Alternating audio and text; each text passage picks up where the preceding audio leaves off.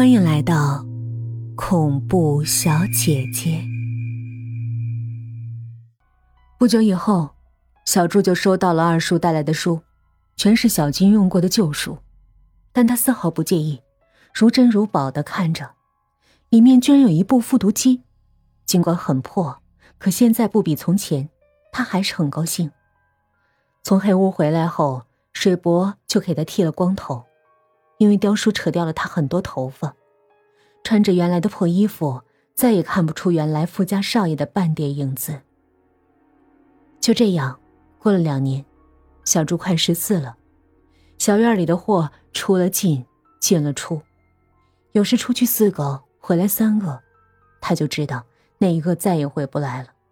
有的时候来了新货，在后院里哭。他就会看见雕叔拎着菜刀，拿着皮鞭，来来回回的跑进跑出，直到后院寂静无声为止。小猪老老实实的看书、喂狗，天真的以为到了十八岁，他就可以离开了。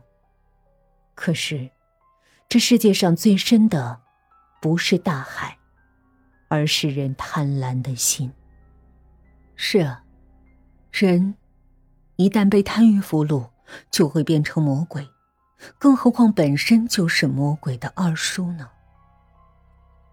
小柱十四了，因为长期粗茶淡饭，所以长得像个豆芽，声音也开始变了。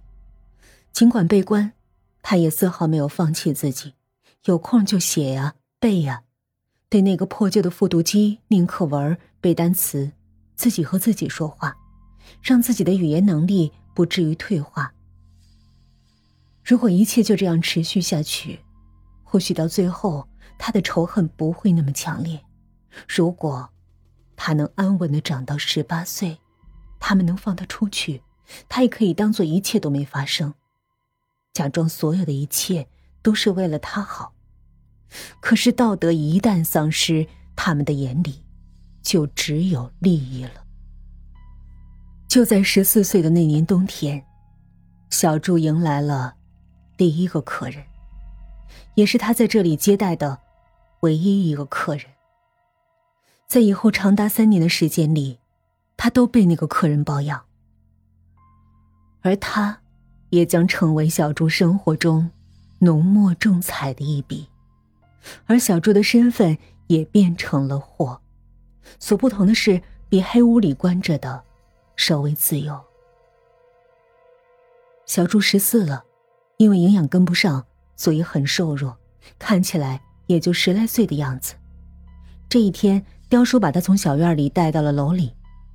这是他第二次来这儿，虽然曾经来过，可还是被里面的豪华晃花了眼睛。门口有两个穿制服的保安拉开了门，金碧辉煌的大厅里有各式各样的娱乐设施，两边的走廊里有各式各样的包间。七八个年轻的男女站成一排，这就是货。小周还是第一次正眼看见他们，以前都是在窗子里小心的看。他们都很年轻，个个眉清目秀，很整齐的站在那儿，眼睛直视前方。即使小柱走近他们，连眼角的余光也没敢斜过来，可见他们受到的管教有多么的严格。雕叔没有停留，径直把他带到了一个包厢里。包厢里坐着的是小柱的婶婶，他告诉小柱，一会儿会有客人来，让他好好伺候，不可得罪。若是客人高兴了，以后他的日子会好过；若是不然，他们有各种的刑罚等着加在他身上。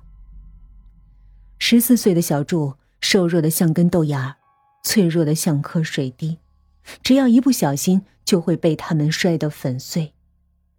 他不知道等待他的是什么，只茫然的看着他们。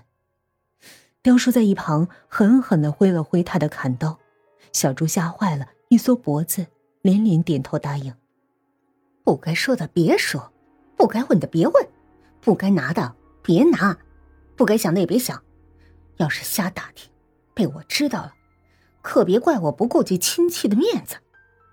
他恶狠狠的说着：“真是笑话，亲戚，情面，他们何时顾及过亲戚的情面？客人是个三十多岁的女人，她一进来就一把抱住我：“小天，小天，这些天你去哪儿了？妈妈知道错了，刚刚跑没关系啊，没关系。”我回头看看婶婶，她对着我点头，关上门走了。那女人姓沈，从他的断断续续的话里，小柱明白了，他的儿子离家出走了，最后被找回来，家人说已经死了，可他不信，一直找，一直找，今天，终于找到了。原来他是受了刺激，已经神经错乱了。他抱着小柱坐在沙发上，给小柱拿各种零食，说以后再也不骂他了，学习什么的无所谓，又说：“你爸是市长，学习不好也别怕。”从那女人的唠叨中，小柱明白了，他是孔祥要巴结的对象，而小柱正好和他死去的儿子年龄相仿，可能长得有几分相似。一切都很美好，他把小柱。当成了死去的小天儿，小柱也在他身上寻找妈妈的影子，而且还有许久没吃过的零食，这一切都让年幼的小柱窃喜不已。原来，当货也没那么可怕。可是第二天早上，一切都变了。小柱醒来时，那女人就坐在不远处的沙发上，眼睛里闪着暴虐的光。他醒了。一把抓住小柱，就问他：“你是谁？小天去哪了？”小柱摇摇头，他一下子就发起疯来，把小柱从床上提起来，重重的摔在了地上，又骑在小柱的身上，狠狠的咬、掐、捶、打。昨夜的温馨全然不在了，小柱大声的喊着救命，可没人来，他打呀，掐呀。直到小柱晕倒，在醒来的时候，小柱已经在自己的小床上，全身上下哪哪儿都疼。水波在旁边坐着，眼里满是心疼。看着水波，小柱终于没忍住，大声的哭了起来。水波也哭了，抹抹眼泪，拍拍他。小柱知道水波的意思，让他别哭，可泪水就像是决了堤。不停的往外涌，直到半个月后，小柱身上的伤才有所好转，烂的地方结了痂，掉了以后留下或深或浅的痕迹，那些或青或紫的地方也慢慢变淡。小朱也想着，都过去了，可是，还有更大的灾难，在等着他。那次受伤之后的一个月，他又被带到楼里。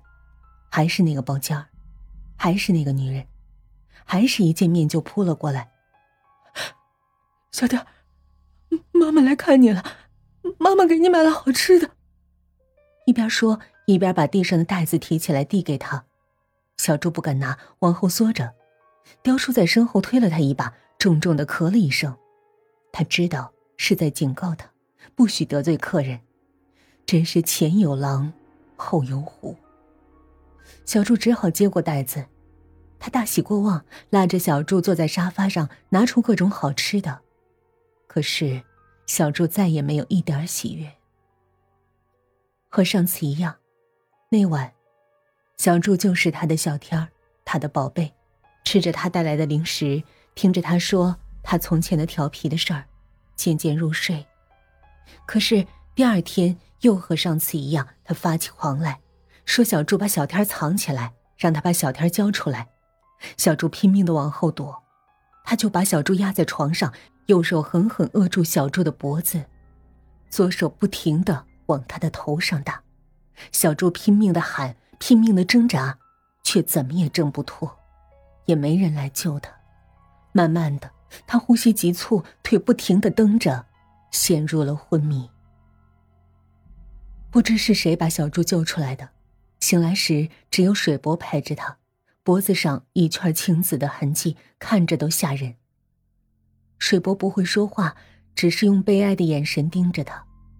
他想说话，却发现喉咙疼得厉害；想喝水，却连半口水也咽不下。